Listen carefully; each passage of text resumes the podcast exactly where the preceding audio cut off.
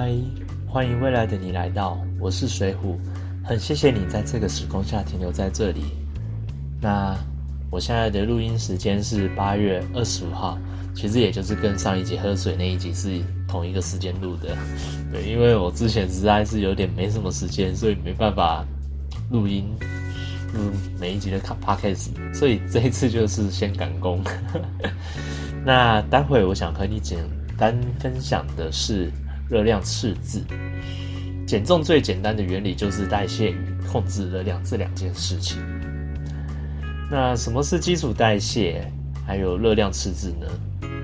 基础代谢其实就是我们身体一天完全不动、静止不动、呼吸呀这样子，只是单纯躺在床上呼吸这样子，所燃烧掉的卡路里。那我们一天卡路里平均来说的话，男生是落在一千五到一千八，正常来说。那女生的话，大概应该是差不多在一千到一千二，这个是基础代谢的部分哦。那我们一天的代谢率到底怎么计算呢？这个其实就是要看你的生活形态。像我的工作其实就很简单，就是一直坐在办公室。所以最简单的算法就是好，我的基础代谢乘上，这个只是大概啦，就是它大概乘开一点几一点几，就是我一天的代谢率。那因为你要想，很正常嘛，就是我们坐在办公室跟运动员，其实我们所燃烧掉的卡路里本来就不太一样。所以你不用特别去担心说啊，我的基础代谢率好低啊，怎么样的，或者是啊，我的代谢率怎么怎么的。其实，fine，就是你的生活作息有做一些增加你的代谢率的方式，其实就很棒了。对，那我们基础代谢到底原则上是怎么算呢？那这个其实。有一个迷思，我发现其实网络上有一些讲法，它是直接从身高再乘体重这样子去算的。其实这个其实有一个蛮大的问题，就是你想当年连胜文跟林书豪的 BMI 其实是应该是 BMI 吧，BMI 是一样的，可是为什么他们的体型会差那么多？这个就是我们的脂肪跟肌肉的比例其实是有不一样的所导致，可能你的体重是一模一样，但是你的肌肉跟你的脂肪的比例不对，所以为什么同样的身高、同样的体重可以看起来完全不一样，就跟你的肌肉和脂肪的比例有关。那首先，肌肉的燃烧，肌肉可以燃烧的卡路里其实就很多很多。差不多有二十九到三十大卡这样子，可是脂肪呢？脂肪只有大概一或二吧。我如果没记错的话，应该是只有一到二，这非常少就对了。那再来，我们在讲说热量赤字这件事情呢，其实，嗯，大家都有时候会想说啊，我一天没有吃到这个热量会怎么办？可是你换个想法去想，就是。胖的人每天热量都超标，那怎么办？其实你就会发现说，其实他就是慢慢变胖。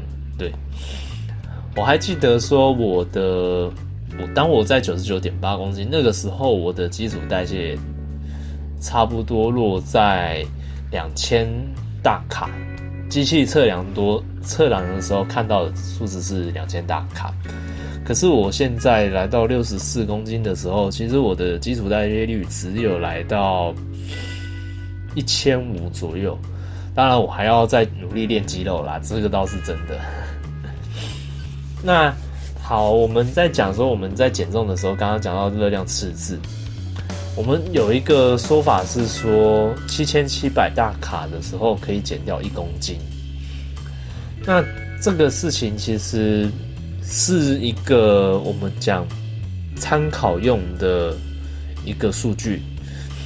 我们在看的时候，我们一天吃的热量其实算不二法则吧。你同样的量，你吃同样的公斤数的蔬菜跟同样公斤数的炸鸡，你觉得哪一个会胖？这个其实很明显，就是一想就，我想应该不用特别去解释为什么说那这样子会有什么问题。可是你同样吃进一公斤的蔬菜，跟同样一公斤的炸鸡，其实两个都是很有饱足感的，但是热量差了十万八千里。那你说七千七百卡等于一公斤这件事情到底是真的是假的？至少至少，如果你不要去纠结这些问题的话，其实就很简单，就是你吃的越干净越简单，就越不容易胖啊。对啊。那还有就是我们在讲说，我们一天，假如像我们这样讲说，假如我当时减肥是两千公两千大卡，我一天其实只要吃。一千卡左右的食物，一整天这样子下来，哎，不要讲一千，大概一千五好了。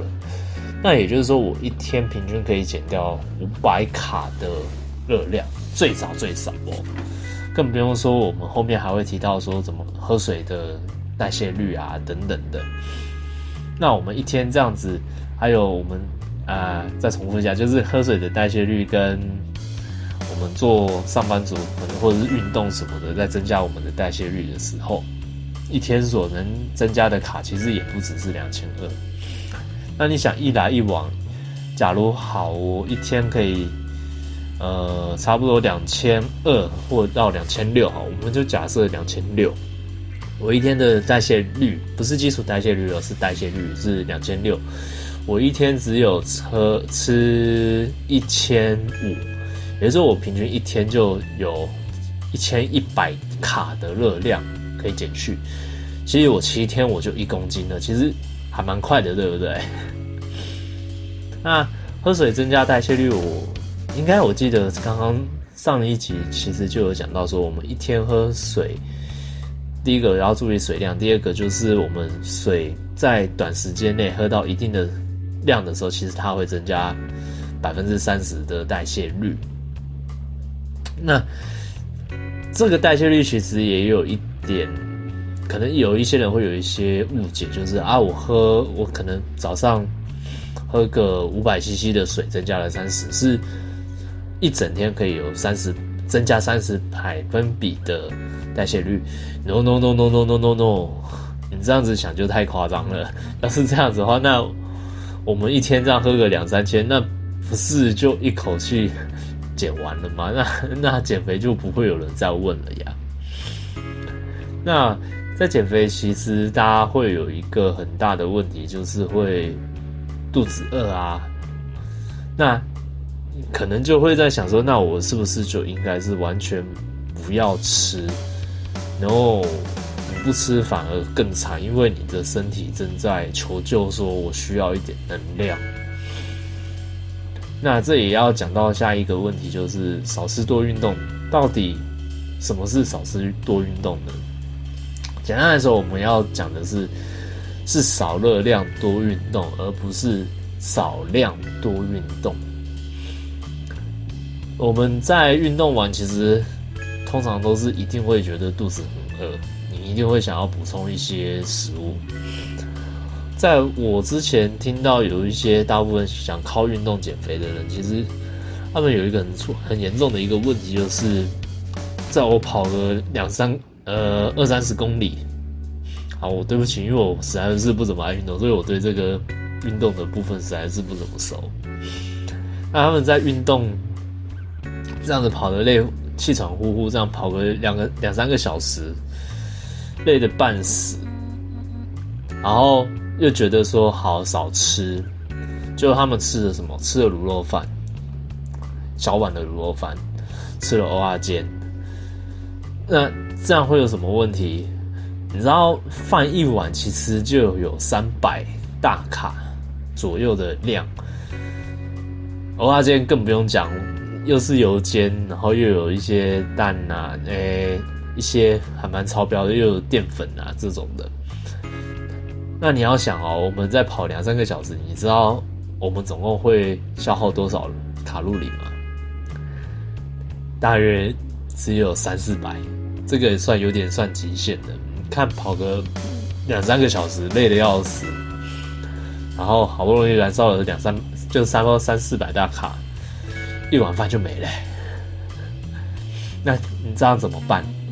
所以，更正确来说，我们在少量的时候，就是我们在运动完的时候，其实真正要补充的是什么呢？就是低热量的食物。那更为更为重要的，就是要补充蛋白质。这个部分的话，我们以后会再去谈蛋白质这一块的部分。那最后呢，大家会讲，像我在减肥。可是我在看我那个基础代谢率一直在下降，那不是很恐怖吗？我会不会降到零这样子？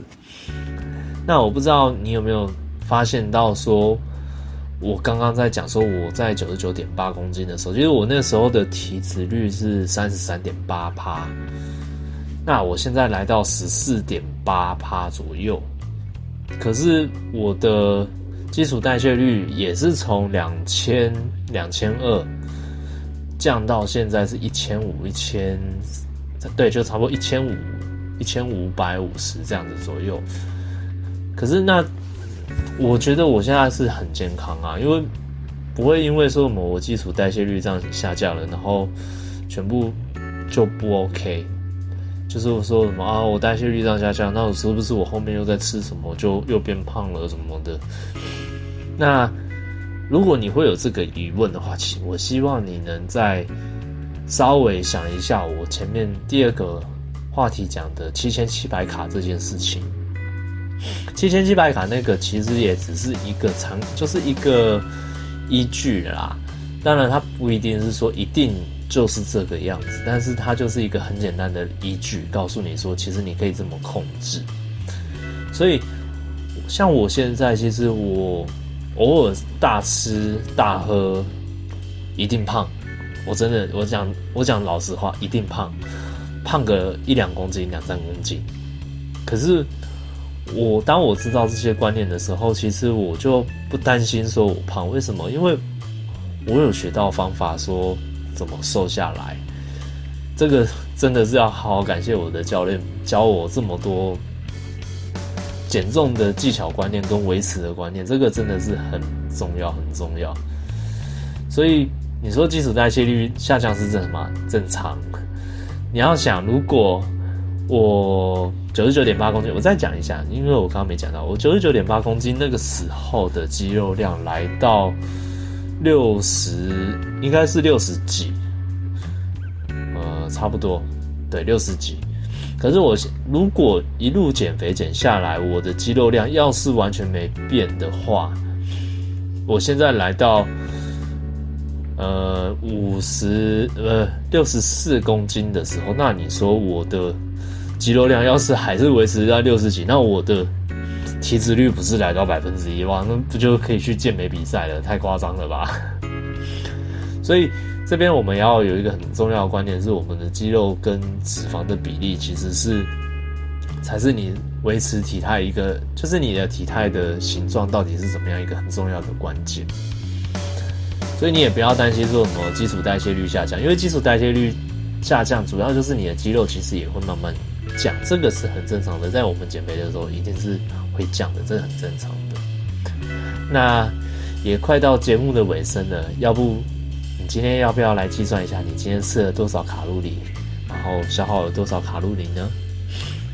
最后，如果可以的话，请帮我分享给你周遭想要改善健康或改善体态的朋友。或许你能因为这小小的举动，协助我帮助到他找到方法。我是水虎，真的非常谢谢你听到这里。那我们下个时空见，拜拜。